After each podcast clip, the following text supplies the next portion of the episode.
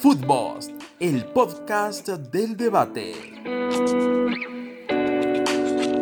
Análisis, opinión, entrevistas, historia, con Carlos Vimos y Pedro Tenorio.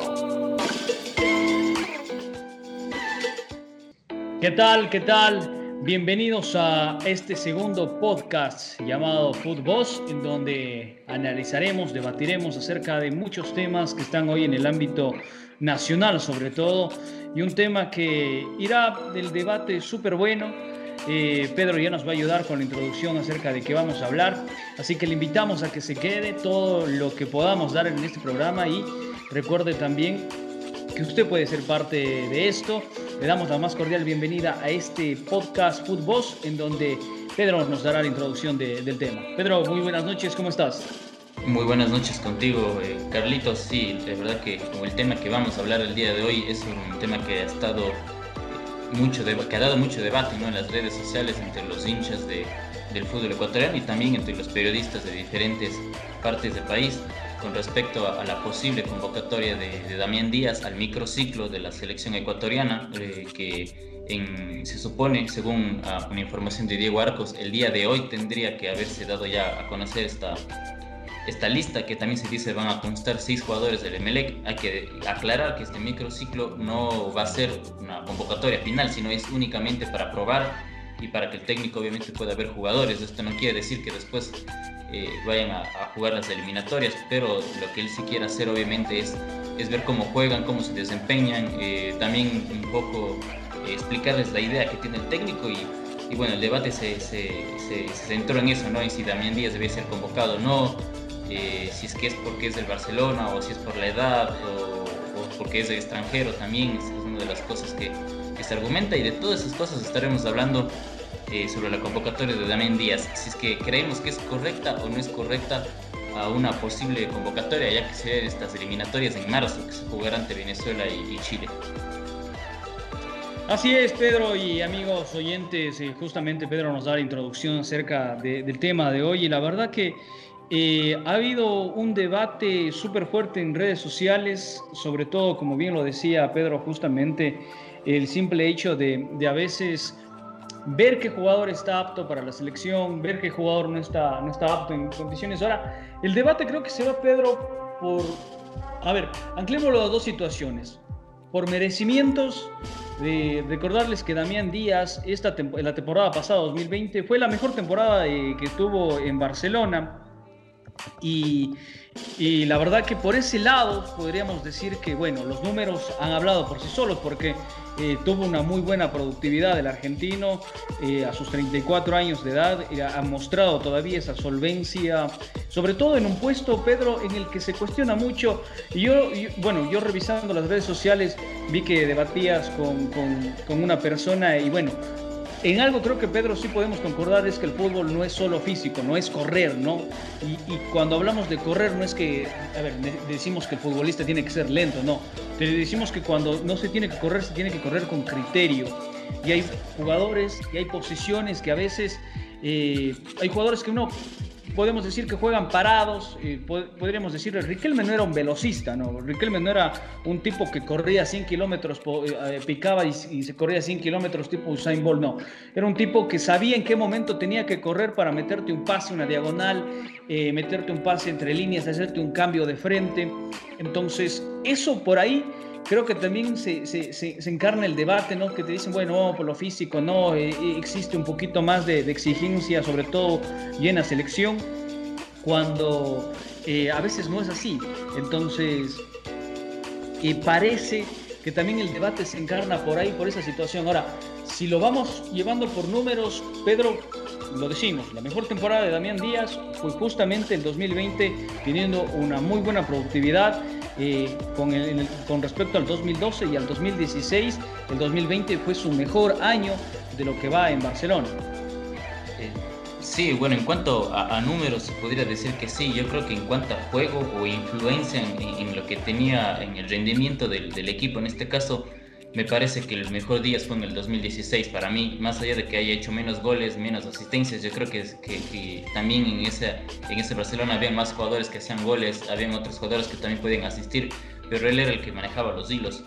Eh, yo sí he notado algo en, días últimamente, que es que no le he notado tampoco tan, eh, tan lúcido como antes, al menos es una posición que yo tenía, porque cuando yo lo vi jugar en, Barcelona había veces que, que, quería hacer una de más, o a veces podía asistir a un jugador y, dar un pase y él quería hacer la personal, y por ahí quizás eh, Díaz no estaba tan lúcido. También en cierta forma creo que era un, poco por, la crítica, porque un momento del año pasado eh, algunos barcelonistas, eh, incluso de, hinchas de él, eh, un poco ya le cuestionaban, ¿no? Y recuerdo que incluso había un debate entre hinchas de Barcelona, entre unos que atacaban a Díaz y otros que, lo defendían. Lo que sí creo es que Damián Díaz, por merecimientos, yo creo que sí los tiene, por lo que tú acabas de decir, que fue una de las mejores temporadas de, su carrera y además que fue elegido, aunque fue votado por la gente como el mejor jugador de la Liga Pro, algo que yo no, no estoy de acuerdo porque para mí no, no fue ni el mejor de Barcelona. Sí, yo tampoco estoy de acuerdo con eso, pero bueno, esa es, esa es otra cuestión. Y, y también Díaz, yo creo que, que o sea, puede aportar su, su, su, algo, puede aportar en la selección, pero yo creo que su momento ya pasó como para jugar en una selección. ¿Por qué? Porque ya tiene, para mí ya tiene 34 años, tiene 30, va a cumplir 35 y me parece que un jugador no puede debutar en la selección a los 34 años, al menos es una, opinión particular, porque no es lo mismo, por ejemplo, Antonio Valencia, que pueda llegar a jugar a los 36 años en la selección, eh, porque él ya viene jugando desde los 18 años, es decir, ya, ya sabe lo que es la selección y en cierta forma se ganó ese derecho a, a, a seguir siendo tomado en cuenta, como puede ser Cristian Novoa por último. Pero me parece que Damián Díaz... Eh, no es tan necesario para la selección, porque incluso eh, en esa posición creo que Ecuador sí tiene otros, otros jugadores que pueden cumplir perfectamente. Por ejemplo, Junior Sornoso no lo hizo mal contra Bolivia en el partido que le, tocó jugar en, La Paz. Ángel Mena, que ocupa un poco esa posición, un poco más tirado hacia derecha, porque se mete bastante por el medio. Para mí lo ha hecho también bastante bien. Y bueno, está el caso también de, Casares, que, siempre le ha ido bien en Brasil, pero que bueno, en la selección tampoco es que ha mostrado eh, mucho, pero eh, viendo su edad, que creo que tiene 25, 26 años o 27, no, no, recuerdo bien, el señor Casares me parece que todavía puede dar algo a diferencia de Díaz, ya sea por lo físico o por lo, o por, lo, o, por, que, por el futuro que tenga, porque todavía tiene recorrido, es decir, todavía tiene una, carrera. En cambio, Díaz es muy probable que en uno o dos años eh, ya se retire del fútbol y, para mí sería llamativo que, que se lo contrate al, al, al Quito Díaz porque como digo, yo no cuestiono que él vaya o no vaya a correr, porque en la posición de él, como tú mencionabas antes, no necesita correr. Es, más, creo que si es que nosotros revisamos todo su, juego, su carrera, no era un jugador que corría increíblemente, era un jugador que sabía ubicarse en, la cancha, que siempre estaba bien ubicado, que eh, tenía la suficiente técnica para muchas de las veces con un solo toque habilitar a un jugador y, y no necesitaba correr, ¿no? Como, eh, suele pasar a veces en nuestro fútbol, que es, eh, a veces se corre mucho, pero se piensa poco. Y, yo creo que Díaz puede ir a aportar eso, pero yo creo que hay otros jugadores que sí lo pueden hacer, eh, jugadores que, que, son más jóvenes, ¿no? Sí, bueno, precisamente justo es, era lo que yo decía. Ahora, si es que en algún punto se llega, porque obviamente como lo, lo, mencionaba Pedro, es un microciclo lo que, lo que se, se hace un llamado, no es todavía una convocatoria para los partidos que se tienen frente a Venezuela y frente a la selección de Chile.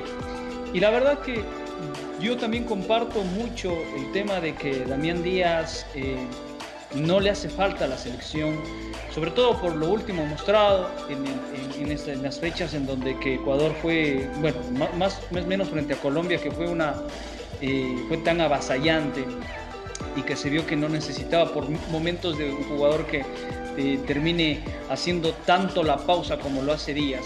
Ahora, Pedro, sí hay que también irse por el, lado de que eh, Damián Díaz, cuando hubo los partidos de Copa Libertadores, un torneo que te exige a nivel internacional muchísimo más, yo creo que sí le faltó mucho a Damián Díaz estar a la altura de ese tipo de, torneo en donde, si es que, porque ojo, eh, amigos oyentes, recuerden ustedes que lo de Damián Díaz se viene dando del año pasado se decía que ya lo iban a llamar, que estaba dentro de esa convocatoria.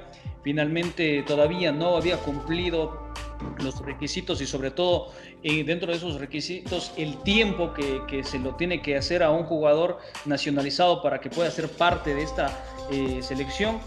Entonces em, ya se hablaba, se cuestionaba mucho eso, finalmente no se dio y justamente ya hace 15 días se hablaba de que Damián Díaz estaba ya por cumplir esa fecha eh, que, llegaba a tope y entonces por su momento se lo, se lo dice que se lo va a llamar a un microciclo. Entonces es muy cuestionado, es muy cuestionado también la situación en la que obviamente Pedro nos, nos da y su entender. No creo que le hace falta para mí la selección, repito, para mí creo que en Copa Libertadores Damián Díaz debió demostrar como para decir, bueno, si es que en algún momento me requieren estaré presente y que la gente también se, se, se quede con eso. Ahora, lo que sí hay que cuestionarse, Pedro, también es un tema de, de periodistas, hinchas y hinchas que tratan de tildar como de última palabra qué jugador debe ir y qué jugador no debe ir.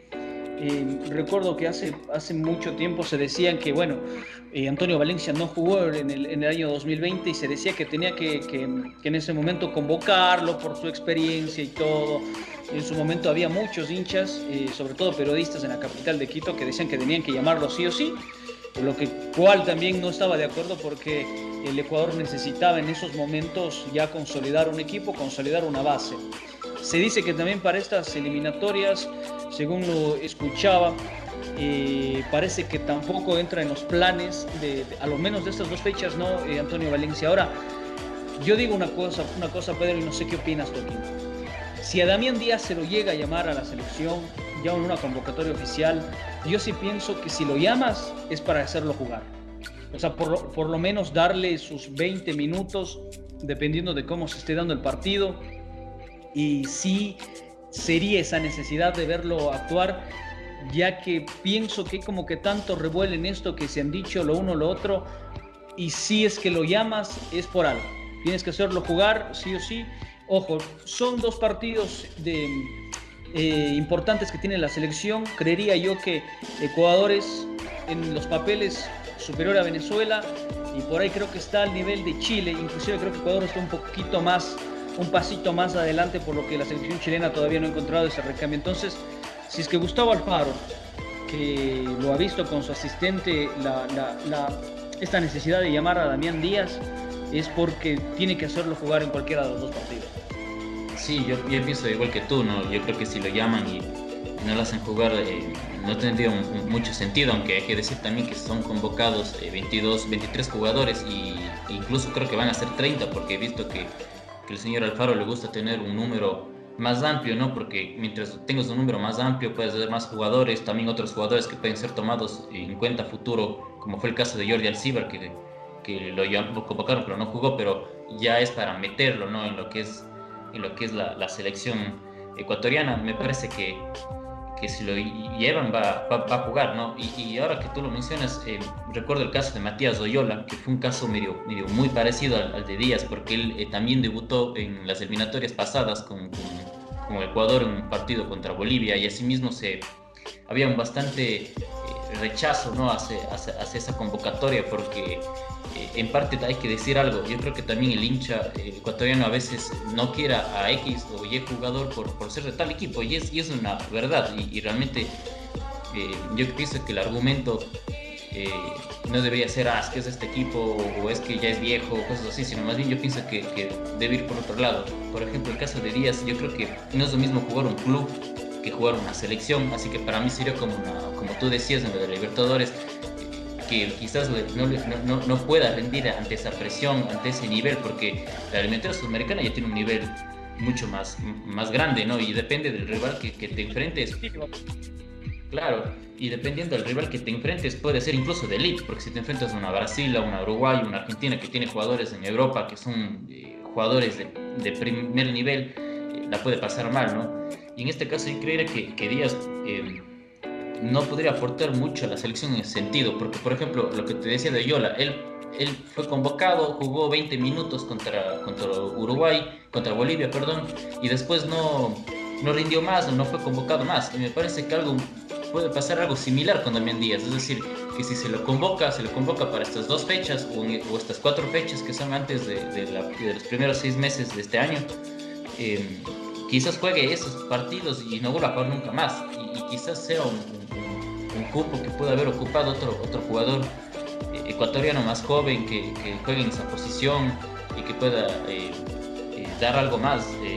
incluso em, también se ha hablado bastante incluso de su nacionalidad, de que no es ecuatoriano. Bueno, es ecuatoriano porque tiene la nacionalidad ecuatoriana, pero también he notado que hay mucha como rechazo hacia los jugadores que, que no son eh, ecuatorianos. Pasó con Galíndez, ¿no? Que mucha gente no cree que lo convoquen por ser, por ser argentino. Ahora, eh, en ese, en, ese, en ese rubro hay mucha razón, hay muchas peleas, porque hay inclusive gente que, que, tú lo escuches y dice, bueno, si necesitamos arquero, Adrián Gabrini, que es un gran arquero, se dicen debería estar en la selección, deberían convocarlo, y, Adrián Gabrini también eh, tiene su hinchada en Quito sobre todo. ahora, Recuerda, Pedro, que eh, antes de que llegue Gustavo Alfaro con, Bolillo Gómez a la cabeza, bueno, con Bolillo no iba a haber nacionalizados. Eso sí, eh, era un tema que, de, no preocuparse, no iban a ver esto, pero a raíz de que llega Gustavo Alfaro y que mencionaba él justamente que si es que requiere de algún jugador nacionalizado, lo analizará y, si es que necesite ese llamado, él, él, lo hará. Ahora, el tema de hinchadas, el tema de que se peleen, el tema de que si tú, este no, pasa y va a pasar siempre, va a pasar porque es un tema de que ver a tu jugador, decir, bueno, el, eh, de, tal equipo vistió la camiseta, de tal equipo también vistió mi camiseta. Y pasaba mucho cuando en su momento fue convocado, por ejemplo, Esteban Drer, un gran arquero, creo, que tuvo un gran nivel Esteban Drer en las eliminatorias pasadas, fue, creo que su convocatoria era muy válida, sobre todo por el hecho de que no había un arquero eh, referente en ese momento porque Domínguez con altas y bajas, eh, que a veces tapaba en los equipos. Cuando salió de Liga de Quito hacia Monterrey no le fue bien, regresó al fútbol argentino, tampoco se ganó la titularidad, siempre fue irregular eh, Alexander Domínguez y en ese momento apareció un Esteban Drer con un nivel sumamente muy alto, con una nacionalidad establecida y que era convocable, podía ser llamado y a tratar de darle ese, ese momento eh, importante en el arco. Finalmente, ustedes ya saben lo que pasó en las eliminatorias pasadas, que Ecuador terminó quedándose fuera, fuera del Mundial. Hoy por hoy hay posiciones, creería yo que el Ecuador tiene jugadores nacionales como para poderle dar frente. No sé si haga falta el llamado de Damián Díaz, y lo, decimos aquí, no, si es que lo llaman es para, para hacerlo jugar uno. Y lo otro, hay jugadores también nacionalizados que han sido un gran aporte. Y me da la impresión de que cuando se llamado nacionalizados, Pedro no le ha ido tan bien a la selección ecuatoriana en su momento. Recuerdo cuando en, en aquella vez que se jugó la Copa América en Argentina, eh, estuvo Norberto Araujo también, una de las, de las caras, estuvo eh, Elizaga, también fue parte, si no estoy mal, de, de, de, esa convocatoria para esos partidos y no les fue nada bien. Ecuador en las Copas América siempre ha flaqueado bastante y en las eliminatorias tampoco tuvieron un buen rendimiento. Entonces, eh, respecto a lo que tú también decías de Matías Oyola, sí, hay un, hay un tema también con, con la prensa, es que de si es de tal equipo en Guayaquil, la gente, eh, la prensa lo, pone en el cielo, que deberían llamarlo, que ese hombre no tiene así en la selección, que lo necesitan. En Quito, en cambio, dicen, bueno, hablamos de Quito y Guayaquil porque son los, digamos, eh, las prensas más fuertes aquí en el país. Le dicen, no, que no está a la altura, no está a nivel. Pero si en Quito aparece un jugador nacionalizado de tal equipo, también hacen una barra, entre comillas, por así decirlo, para que vayan, obviamente, a ser parte de esta selección. Así que creo que es un tema también, como tú lo dices, los periodistas y los hinchas, los fanáticos en redes sociales no analizan la parte futbolística, que eso es lo que verdaderamente importa. Y la pregunta no se debería hacer, ¿te gusta el llamado de Quito Díaz a la selección? Porque veo que muchos eh, portales a nivel nacional han puesto, eh, ¿te gusta que lo llamen? Cuando la pregunta debería ser, cree, ¿Tú crees que futbolísticamente Damián Díaz está preparado para integrar una selección y de ahí abrir un debate, un análisis para saber si Damián Díaz eh, obviamente debería ser llamado y como aquí tú hemos ido conversando, que justamente parece que a Damián Díaz eh, le faltó, sobre todo yo siempre he dicho, a nivel internacional tú tienes que demostrarte como eso y que, le faltó, sobre todo en esos partidos de, de, la Copa Libertadores que tuvo el año anterior Barcelona. Sí, y además eh, yo creo que, que Damián Díaz ha ido eh, bajando paulatinamente su nivel, ¿no? Yo recuerdo que el 2016 tuvo un año brillante y ya en el 2017 no fue tanto. Y justo tú hablabas de la Libertadores. Y en esa Libertadores que Barcelona fue semifinalista diría que fue el menos destacado casi porque yo creo que Loco Alves estuvo por encima, José Lloví por ejemplo estuvo por encima, eh, Eric Castillo tuvo un muy buen nivel, eh, Matías Oyola, los back centrales, el mismo Banguera, que, su gran participación le valió incluso ser convocado a la selección en esos momentos.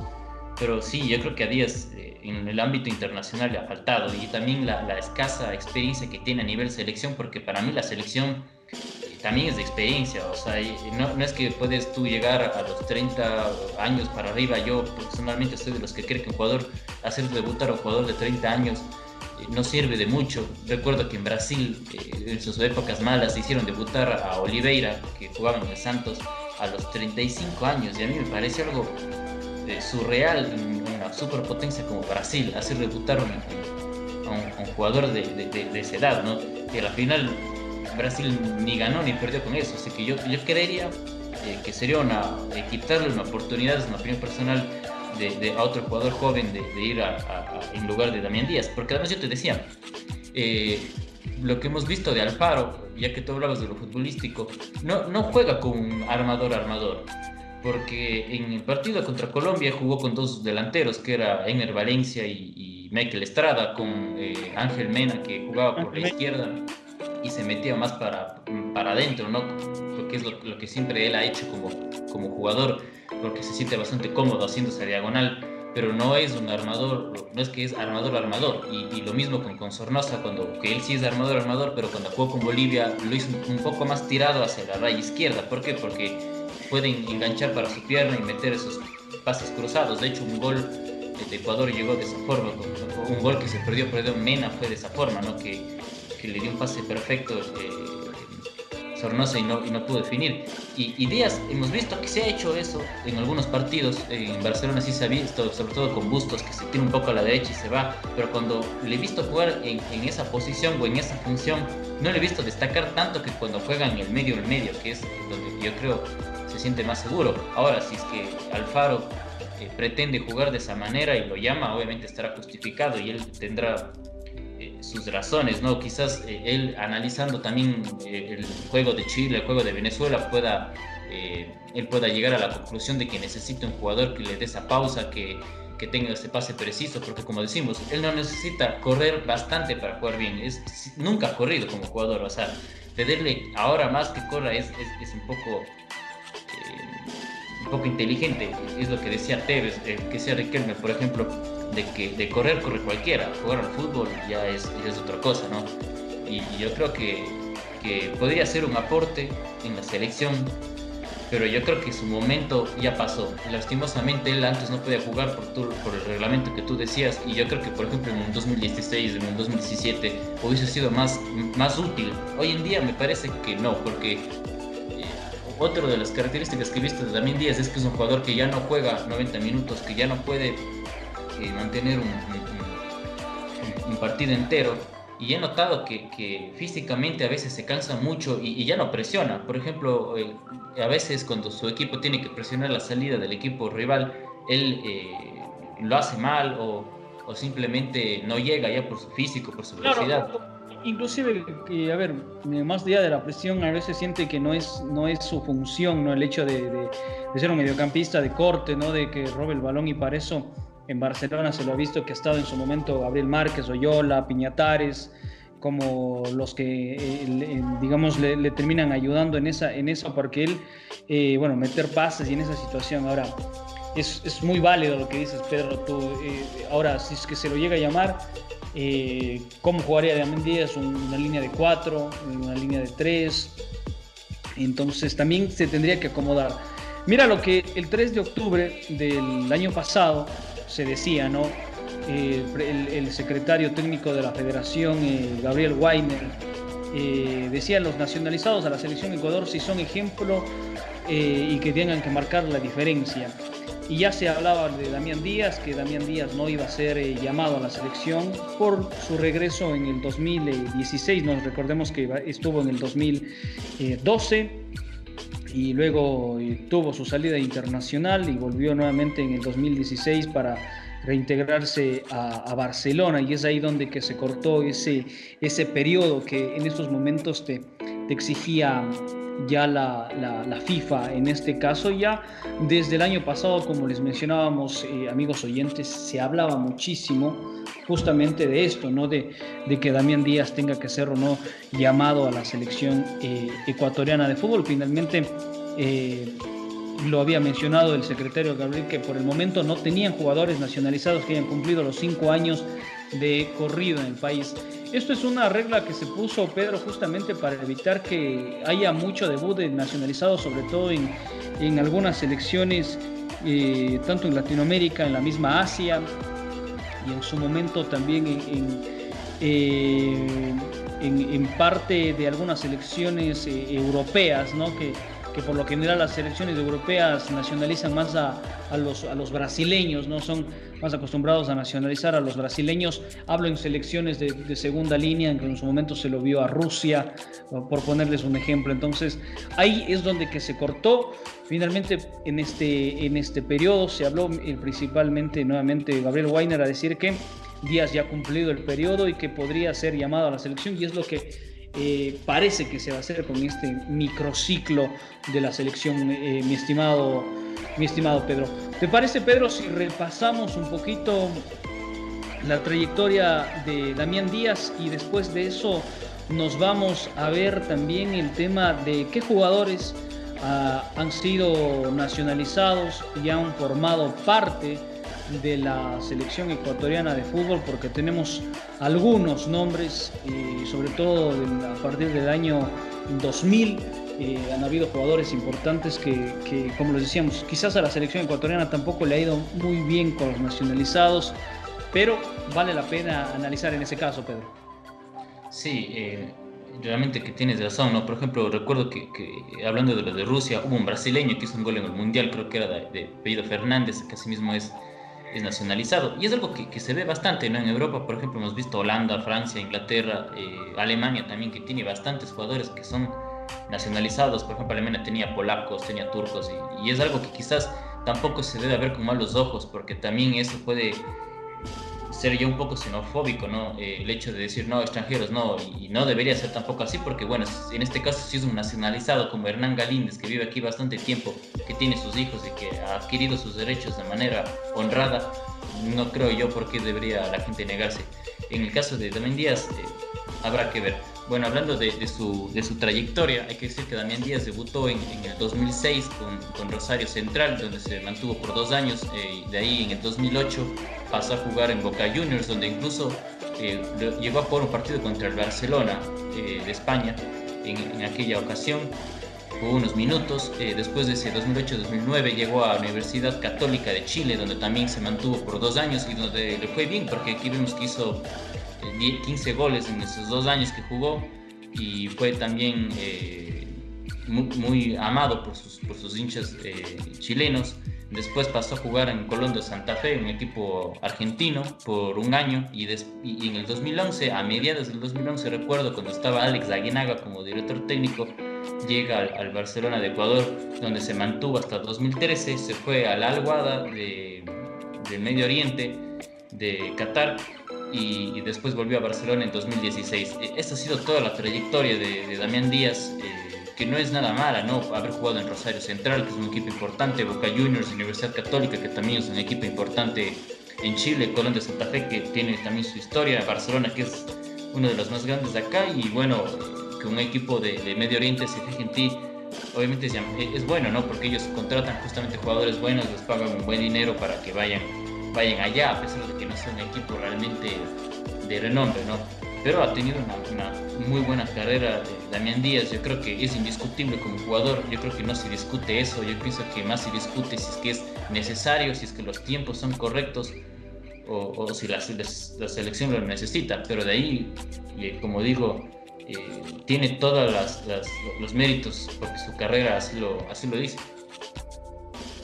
Sí, eh, Pedro, eh, bien lo que mencionabas justamente del año 2008 eh, cuando Damián Díaz, y, para hacerte memoria, ¿te acuerdas de ese partido en que el Cuenca le gana con gol de Edison Preciado? También estaba Díaz. Ese partido estaba Damián Díaz, yo, yo recuerdo que estaba en ese partido y yo vi que él entró al cambio eh, Damián Díaz terminó entrando en ese, en ese partido, así que bueno, es una trayectoria importante sobre todo porque a medida de que ha ido pasando el tiempo, sobre todo en el, en el año 2012, cuando, cuando Damián Díaz llega y a mediados y se manda un partidazo, recuerdo en un clásico del astillero, lo recuerdo clarito, lo, termina eh, cobrando ese penal de Panenka en el estadio Capuel Barcelona termina llevándose y ya se lo vio que era un jugador importante, ya se lo vio que era un jugador que iba a marcar la diferencia y que al siguiente año, en el 2012, cuando Barcelona decide armar su equipo, teniéndolo en base a él como una de las principales figuras para decir, a ver, bueno, a base de aquí vamos a ir armando jugadores y en ese momento estuvo Narciso Mina, estuvo, como tú mencionas, José Ayoví, Vinicio Angulo, eh, por, poner algunos nombres ¿no? que llegaron en su momento a Barcelona y que terminaron dándole... Claro, en ese 2012 siendo un, equipo realmente eh, importante. Eh, la verdad que ha pasado Damián Díaz por equipos de, de muy buen nivel y ya en el 2016 cuando retorna termina siendo un gran papel, un buen campeonato y termina siendo uno de los, de los mejores en este caso. A ver, Damián Díaz desde, ha jugado eh, en Barcelona precisamente un total de 216 partidos entre el año 2011 y el año 2020. Eh, ha marcado 55 goles y ha dado 50 asistencias en campeonato eh, eso es, ¿no? Y en copas, en, este, en, su total, en copas internacionales ha marcado, ha jugado 33 partidos y ha marcado únicamente 5 goles y ha asistido 9 veces.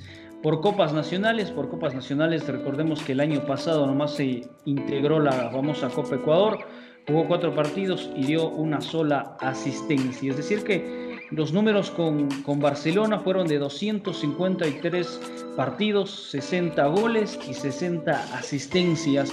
En este caso, el club en donde más, más en este caso ha permanecido y donde que mejor le ha ido, obviamente. Y bueno, tampoco es poca cosa haber pasado por Boca Juniors, por lo menos haber jugado un semestre, por, por algo también el equipo Ceneice se termina fijando en ti. Entonces, más allá de este último tiempo, sobre todo, en el año 2020 Damián Díaz jugó 23 partidos, eh, marcó eh, obviamente 10 goles y asistió 8 veces en lo que es el torneo nacional. En Copa Internacionales jugó 10 partidos, marcó 2 goles y asistió 5 veces. Es decir, que en partidos total tuvo 33, marcó 12 goles y dio un total de 13 eh, asistencias en este caso. Así que los números es solo números, es una estadística. Uno a veces puede tener los mejores números, pero no precisamente eso es garantía de que ser convocado a la selección ecuatoriana de fútbol sea precisamente algo que te quiera decir, no, le va a ir bien porque es un jugador eh, que marca muchos goles o que termina siendo... Hay que marcar la diferencia. Damián Díaz desde que llegó a Barcelona lo ha hecho, ha marcado la diferencia y sí me hubiera gustado que en el 2016, en donde tuvo un gran año, sobre todo por su forma eh, de leer los partidos, ojo, no estamos diciendo con esto que Damián Díaz eh, eh, haya, no sea un jugador ya de, la talla que era antes, pero creemos que en el 2016, si hubieran llamado, hubiera sido perfecto también un jugador en esa posición. Han pasado los años y con la edad de, de Damián Díaz, que obviamente tampoco la edad hay que decirlo tanto, pero creemos, al menos yo, eh, que creo que a Damián Díaz, y comparto mucho con Pedro, esa falta de experiencia en selección es lo que le termina a veces o le puede terminar eh, costando un poquito si es que lo terminan a llamar. Ahora, no sabemos, Pedro, y pueda que si es que lo llaman, quien quita que Damián Díaz la rompa en la selección, eh, quien quita que se termine adaptando al sistema de juego de, de Gustavo Alfaro, que, que, aprenda a leer los partidos y que a partir de eso el jugador se termine consolidando y ganándose posibles convocatorias. Eso no lo podemos saber. Simplemente estamos haciendo un análisis del jugador como tal en números, en características futbolísticas, si es que es un jugador que obviamente necesita o no la selección en este caso, y usted al, al, otro lado de este podcast puede usted sacar sus propias conclusiones, pero no lo analice desde el tema eh, de la hinchada o porque es jugador de Barcelona o porque el jugador de liga me cae mal, no, analícelo desde lo futbolístico, véalo fuera de Damián Díaz y diga, yo creo que sí tiene las condiciones para llegar, o yo creo que no tiene las condiciones. Ese tiene que ser eh, el análisis, Pedro. Sí, y estoy de acuerdo contigo y justamente una de las razones por las que yo creo que no debe ser convocado es porque no le encuentro mucho encaje a lo que ha mostrado la selección con lo que él con su juego, ¿no? Porque hemos visto que la selección ecuatoriana es un equipo, yo diría más directo, es un equipo ofensivo, ha demostrado al menos de local ser ofensivo y contra Bolivia también, pero no necesariamente esto quiere decir que sea un equipo que tenga posiciones largas del balón, sino que es más de recuperar el balón en, zonas altas, en campo rival, y una vez se recupera el balón, eh, verticalizar las, jugadas para, para, sorprender, para llegar eh, al arco contrario. Y, y, me parece que en ese contexto quizás Díaz puede ayudar en el sentido de que tiene velocidad mental, por ejemplo. Él es un jugador que si tiene la pelota en sus pies no es que se queda pensando media hora, sino tranquilamente puede meter un, un pase preciso eh, de primera intención. Sin embargo, yo creo que parte importante de la selección ecuatoriana es la presión alta que, que, ha ejercido, cómo presiona a los defensores, al mismo portero. Y me parece que Díaz, en lo que se ha visto en este último año, no es algo que, que incluso él naturalmente le salga, como tú decías, ¿no? porque él está acostumbrado a jugar de otra forma y quizás él, él, él no sienta esa obligación o siente esa, esa, esa, ese hábito, incluso costumbre de ir a presionar, de ir a morder al defensa rival. Y me parece que en ese sentido eh, Damián Díaz no, no, no, no pueda eh, aportar algo. Sin embargo, es lo que digo, no sabemos cómo voy a plantear los partidos Gustavo Alfaro, porque cada partido es diferente y de lo que hemos visto de Alfaro no es que tiene un 11 fijo en su cabeza o un 11 ideal, sino que más bien va tocando las piezas y va poniendo jugadores o va cambiando un poco su estrategia de acuerdo a los, a, los rivales que, va enfrentando. ¿no? Es, que tiene una idea única y, y, se, y, se, muere con esa idea. Me parece que, que puede también eh, variar ahí. Sería interesante también escucharlo si es que se convoca Damián Díaz, eh, las razones de, por las cuales Gustavo Alfaro lo, lo hace, ¿no? que a mí me parece que es, eh, ha sido bastante claro con sus declaraciones, siempre, siempre ha dejado claro qué es lo que quiere, qué es lo que busca con tal jugador. Y, y veamos si es que si es que finalmente se termina dando. Eh, yo creo que Damián Díaz eh, puede darle mucho a la, a la, selección, pero me parece que no es el momento ideal. Voy a mantenerme en ese sentido. Yo creo que, por ejemplo, yo al menos es un jugador que a mí siempre me ha encantado, es, Juan Casares, yo le daría la oportunidad a él. Nuevamente, yo sé que ha jugado antes y no ha rendido como se esperaba, pero para mí es un jugador que le ha ido tan bien en Brasil, que le desean Casariño, que, los hinchas brasileños le quieren y sabemos que brasileño no le quiere a cualquiera. No, es fácil ganarse el cariño de los jugadores brasileños.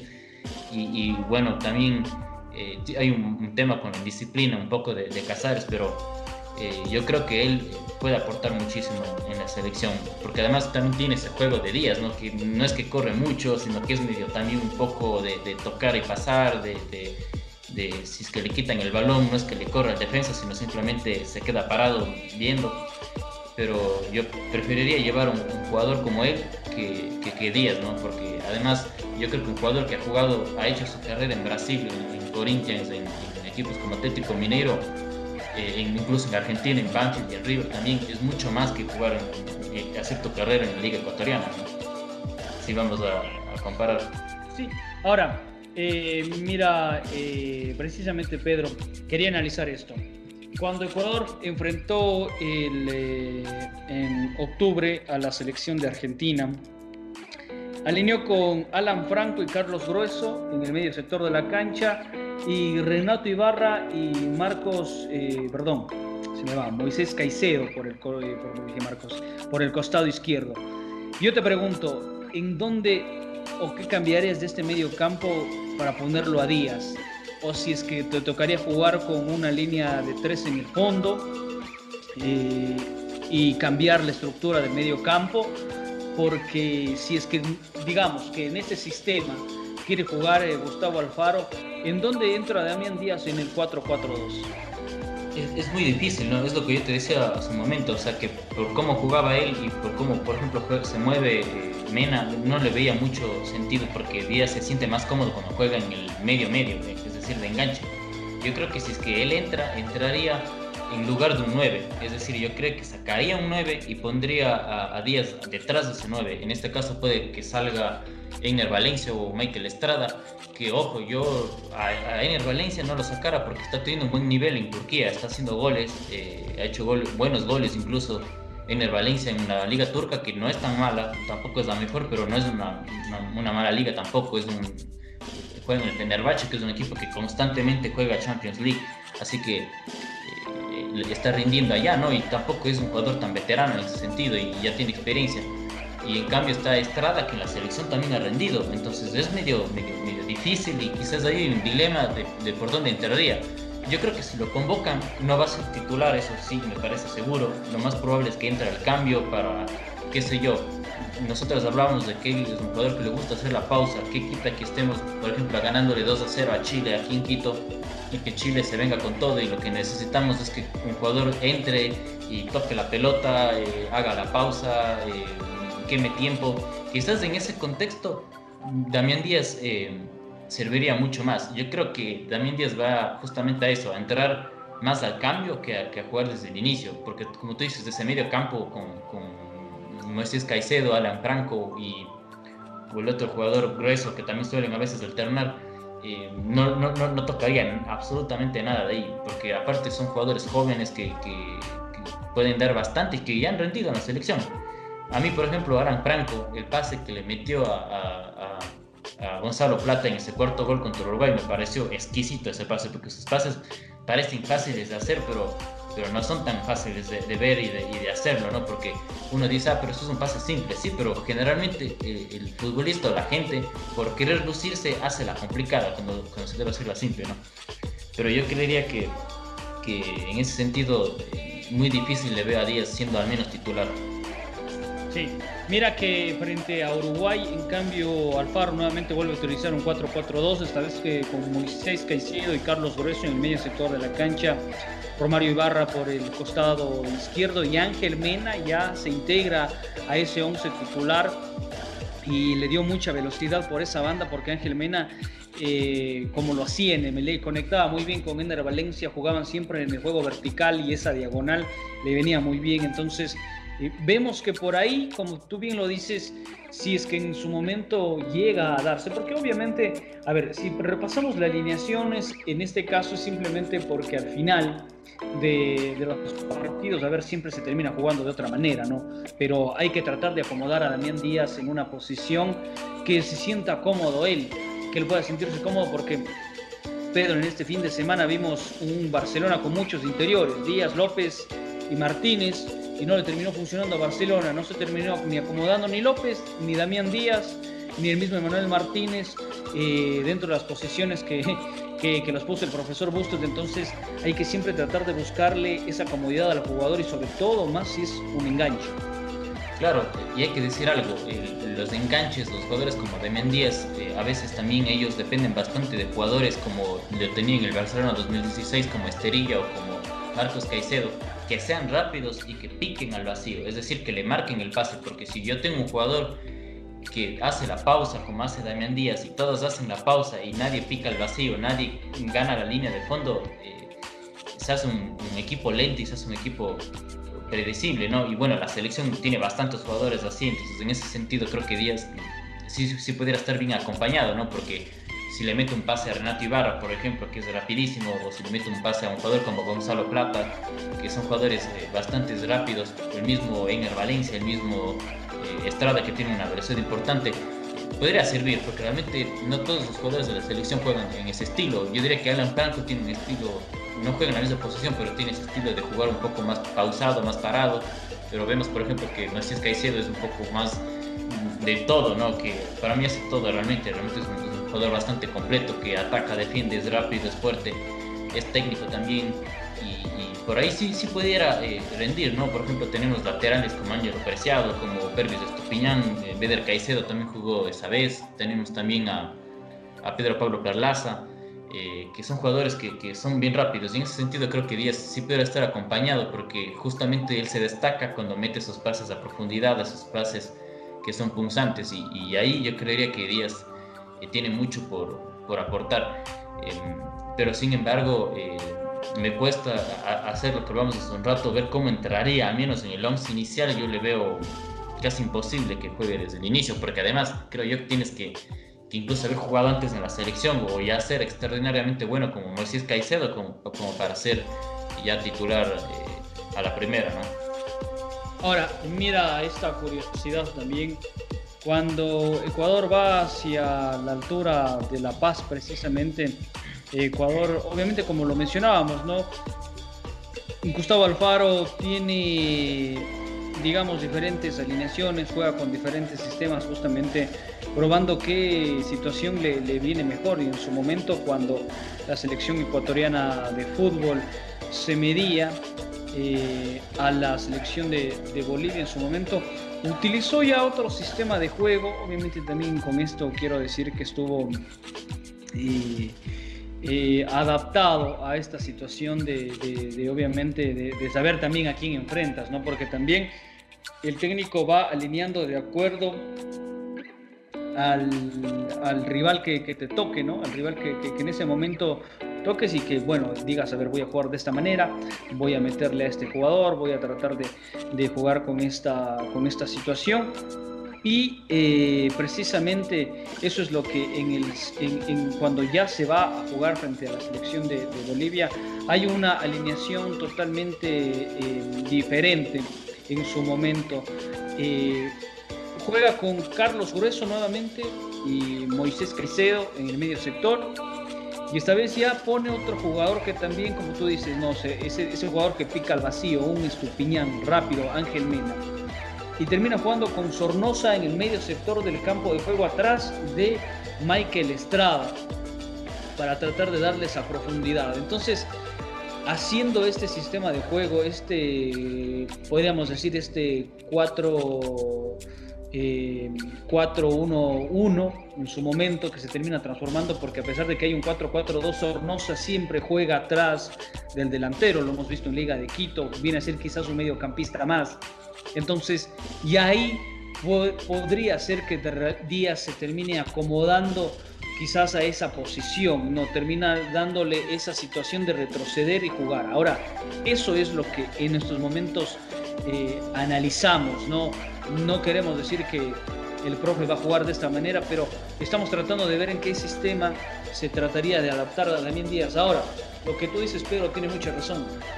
El jugador extraordinario como Moisés Caicedo, que lee muy bien los partidos, se termina adaptando a cualquier sistema de juego.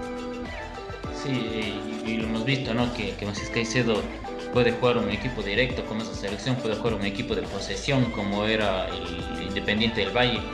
Un jugador que, que tiene muchísimas, muchísimas características.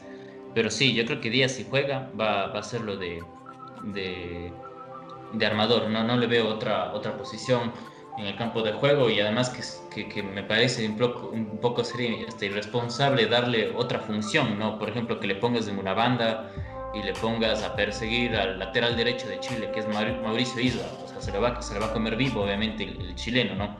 Y yo creo que, que él, eh, yo al menos es algo que he pensado incluso hace mucho tiempo, creo que Díaz es alguien que pudiera aportar más desde el banco que desde el vamos, que desde el once inicial. Yo creo que es un jugador que serviría más entrando al cambio y que se aproveche de del cansancio de los rivales y pueda hacer lo suyo obviamente no son jugadores iguales, pero como lo ha hecho Gonzalo Plata, que que entró en la selección, que, entró como una selección eh, rival ya cansada, pasó con Bolivia, pasó con Uruguay también, y, se hizo un festín, ¿no?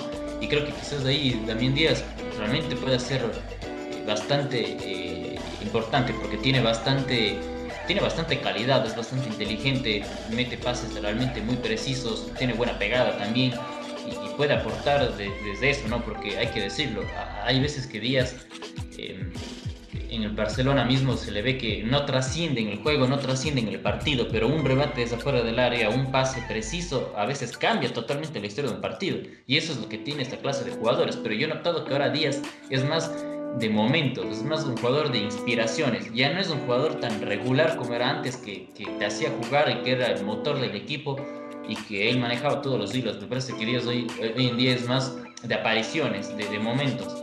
Y, y, en ese sentido, yo creo que, la selección sí necesita a alguien que, sea constantemente durante los 90 minutos un jugador importante y que es un aporte. Algo que, que, en general le pasa a los armadores, ¿no? A los armadores les suele pasar eso de que suelen ser un poco intermitentes dentro del partido. El mismo Junior Sornosa, siendo joven, es así.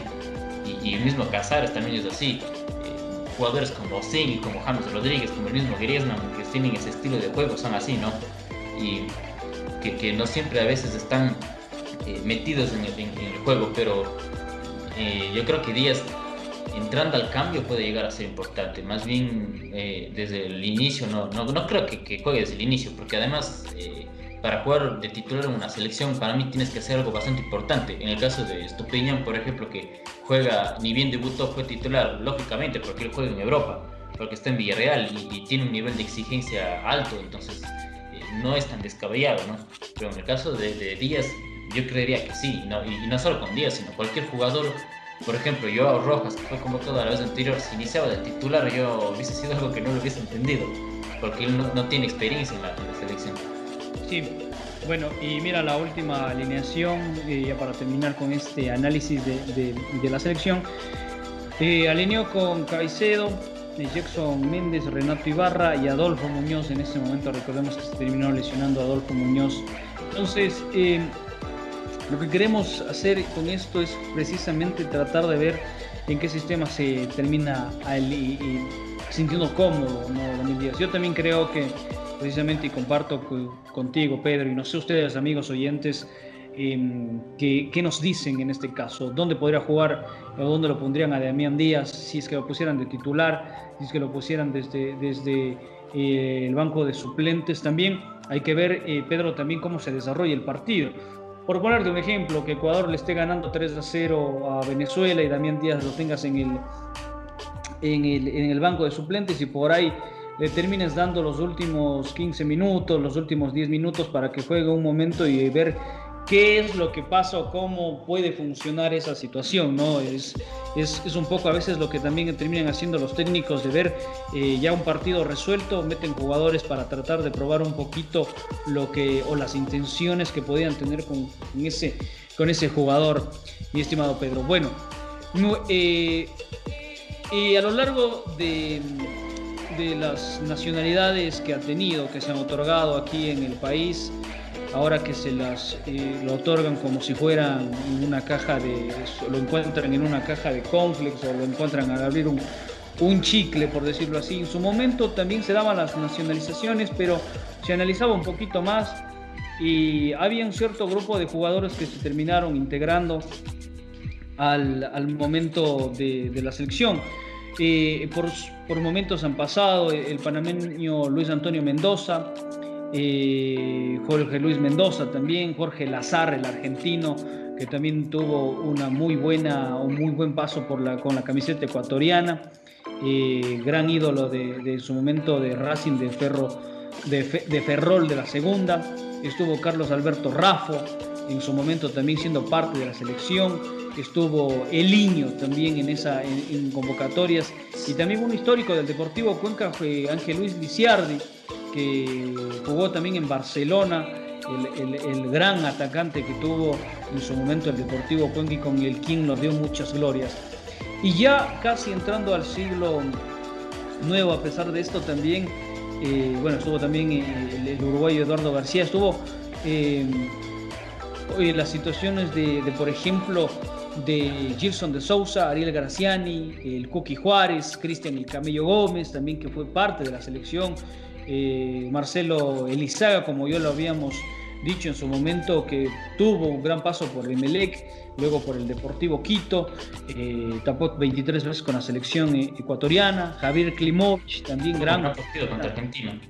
Sí, gran partido también de, en ese momento que, que se le ganó. Estuvo también eh, Javier Klimovich, Marcelo Fleitas y el argentino Norberto Araujo. Y en última instancia, principalmente, como yo lo habíamos dicho, Matías Oyola, que también fue parte de la selección, y Hernán eh, Galíndez, uno de los últimos convocados, Pedro, no si no estoy mal, de, de como nacionalizado. Eh, Galíndez, sí, yo diría que es, es el último, ¿no? Esteban Drer también y Matías Oyola, que lo mencionábamos Ah, antes. Que, Andrés, perdón. y que, y que jugaron la eliminatoria pasada, justamente que Ecuador no pudo, no pudo clasificarse a la final. Y diría yo que de los más destacados de todos esos podrían ser Marcelo Averizaga por su partido contra Argentina y bueno, también tuvo alguno que otro buen partido en la, en la selección cuando le tocó, le tocó jugar. Y Carlos Alberto Raffo, que eh, si no estoy mal, él fue goleador de una Copa América. Así es, fue goleador de la Copa América que se jugó en Bolivia en 1963. Fue goleador de la Copa América Carlos Alberto Raffo de esa selección ecuatoriana. Así que puede decirse que él fue el que mejor le fue, ¿no? Él era un jugador que jugó en Emelec incluso y, fue el mejor. Pero de ahí realmente es que no, no ha habido un, extranjero que se sobredestaque, ¿no? Que, por ejemplo, no se puede decir que Lizaga o, o hayan sido mejor que Ceballos o que Domínguez a, nivel selección en general, ¿no? Eh, o, o, o, que un delantero haya sido mejor que otro. En otras selecciones de otras partes del mundo sí se puede ver eso, que hay jugadores extranjeros que han marcado una época, que han dejado su huella, por ejemplo en Holanda, eh, el caso de Ruth Gullit, que fue campeón de la Eurocopa, que es, él es de Surinam, es, es prácticamente sudamericano también, y, así hay otros ejemplos más, ¿no? Zidane, por ejemplo, es argelino realmente, y nacionalizado francés, son jugadores que han marcado una época en sus, en selecciones, pero en este caso del Ecuador no ha sido algo que le ha hecho bien. Claro, los europeos por tener esa ventaja de, de tener esas colonias como Holanda, Surinam, eh, en su momento también eh, algunas colonias que, que, que, que, bueno, a lo largo de la historia conquistaron los franceses, los ingleses mismo. Y sí, eh, yo creería, mira, mira que en su momento eh, se tuvo muchas eh, esperanzas en algunos nacionalizados, pero finalmente no fueron lo que en su momento se esperaba. Eh, Ariel Graciani y el Cookie Juárez tuvieron grandes pasos por Emelec, ¿no? fueron figuras de Emelec y, Ariel Graciani al menos al equipo ecuatoriano que iba respondía muy bien, no, le iba mal al, guasón de Ariel Graciani. Ahora, yo concuerdo contigo, Pedro, difícil que no ha habido quizás en estos últimos tiempos un nacionalizado. Ahora también hay que decir otra cosa. Digamos que eh, cuando se lo nacionaliza un jugador, quizás en ese momento donde no puede ser convocado esté pasando uno de sus mejores momentos, ¿no? Porque claro. para ser a la selección tienes que esperar cinco años de corrido. Entonces, si es una situación tal vez difícil que cuando esté en su mejor momento no lo pudiste llamar y llega a una etapa en la que ya con cinco años eh, eh, en adelante o tres años en adelante o dos años en adelante el jugador quizás no esté en su máximo nivel, no esté rindiendo de la mejor manera como tal en este caso y eso llega a ser un poquito chocante en esta situación, eh, Pedro. Pero bueno, ya para ir terminando el este podcast, Pedro, eh, simplemente creo que la gente puede sacar sus propias conclusiones, como, como lo mencionábamos, Pedro, no lo analicen como el, con el tema de camisetas, con el tema de, de, de, de, ser hinchas, o porque me cae mal Barcelona, o porque es jugador de la liga, o porque este jugador es de tal lado, porque este es del otro, no. Porque es Analiz extranjero. Claro, porque es extranjero. Eh, la verdad, analícelo desde el punto de vista futbolístico. Nosotros aquí hemos analizado eh, números, hemos dado nuestros criterios que quizás eh, Damián Díaz eh, le faltó un poquito de nivel para mostrarse en la Copa Libertadores. Eh, son argumentos, no tenemos nada en contra de Damián Díaz, ojalá que si es que se lo convoca lo vaya bien, porque si es que va a la selección de nosotros, queremos que la selección de, le vaya bien y a todo jugador que sea convocado lo pueda hacer de la mejor manera, ¿no? Entonces usted en el otro lado del podcast puede precisamente analizar si es que futbolísticamente Damián Díaz está o no para la selección, es que Damián Díaz le aportaría desde eh, su experiencia de haber jugado torneos internacionales, de por ahí ahora integrar una selección ser una parte fundamental. Usted analícelo desde su lado, desde su perspectiva y recuerde que también puede comentarnos en nuestra página de Instagram llamado Footboss EC. Ahí estamos con todos subiendo los links y iremos subiendo poco a poco el link de los podcasts, así que ahí también puede seguirnos. Y eso, Pedro, creería más, algo más que para decir antes de despedirnos. Sí, solo quizás un, pequeño consejo para el hincha, eh, que en caso de que se le llame al Damián Díaz, a Damián Díaz eh, no se le tire tampoco eh, mala vibra o energías negativas, que tampoco se, hagan sentencias de, ah, no, no va a rendir, va a ser un fiasco, porque el fútbol es un deporte que siempre te tapa las bocas, que siempre te cae las bocas. El día de hoy puedes decir, este jugador es inservible, nunca va a llegar a hacer nada y el siguiente día puede ser una figura en, cualquier equipo o decir, este equipo no va a ganar eh, eh, ni de chiste este partido y termina ganando. Así que el fútbol eh, es hermoso justamente por esas razones, que, que, no, nadie, yo creo que nadie tiene la razón dentro del fútbol en ciertas cuestiones, ¿no? Y, y me parece que que en caso de que se lo convoque, lo único que podemos hacer, como tú decías, es apoyar, esperar que le vaya bien y si es que hace un gol, gritarlo todas las, ganas del mundo, porque a veces pasa, y sí he notado, que, porque cierto jugador es de tal equipo, porque cierto jugador no me cae bien, no quiero que le vaya bien, y, eso no, no debería ser así. Así es, Pedro. Bueno, precisamente eh, les invitamos a ustedes a que hagan su análisis en casa, a que conversen con su amigo, que conversen con alguien y puedan decir, a ver, Damián Díaz está apto o no para la selección, eh, futbolísticamente puede llegar y si llega eh, toca apoyar y, toca ver que en su momento si es que tiene 10 minutos dentro de un campo de juego en un partido de eliminatoria lo puede hacer de la mejor manera. Así que hemos llegado al final de esto, hemos analizado todo lo que tiene que ver con Damián Díaz y algunos otros jugadores que han integrado la selección de manera oportuna, en este caso siendo nacionalizados, que le han dado quizás alguno que otra alegría a esta selección que por momentos, como lo decía Pedro precisamente, y nos ha costado encontrar un arquero solvente. En su momento creo que Dreher se lo terminó ganando. Eh, nos ha encontrado quizás encontrar en estos últimos años alguien que reemplace a Iván Hurtado. Frickson Erazo no fue en su momento. Jairo Campo tuvo muchas lesiones. Eh, hoy por hoy, en su momento cuando estuvo nacionalizado, Norberto Araujo no lo hizo, creo que fue irregular. Eh, hoy por hoy están otros jóvenes que son ecuatorianos. Claro, y creo que Arboleda se encamina ya todavía, no digo que esté al nivel para mí de Iván Hurtado, pero todas esas situaciones que estamos hablando lo iremos analizando seguramente también porque en marzo, Pedro, también se vienen ya obviamente las eliminatorias, habrá una nueva fecha y seguramente iremos hablando mucho de esto. Así que Gracias amigos por escucharnos. Les agradecemos a todos ustedes. Les avisaremos en nuestras redes cuando ya subamos este nuevo podcast y así puede usted conectarse y también opinar a través de nuestra red social Fútbol, S. Gracias por acompañarnos. Nos veremos en una próxima ocasión.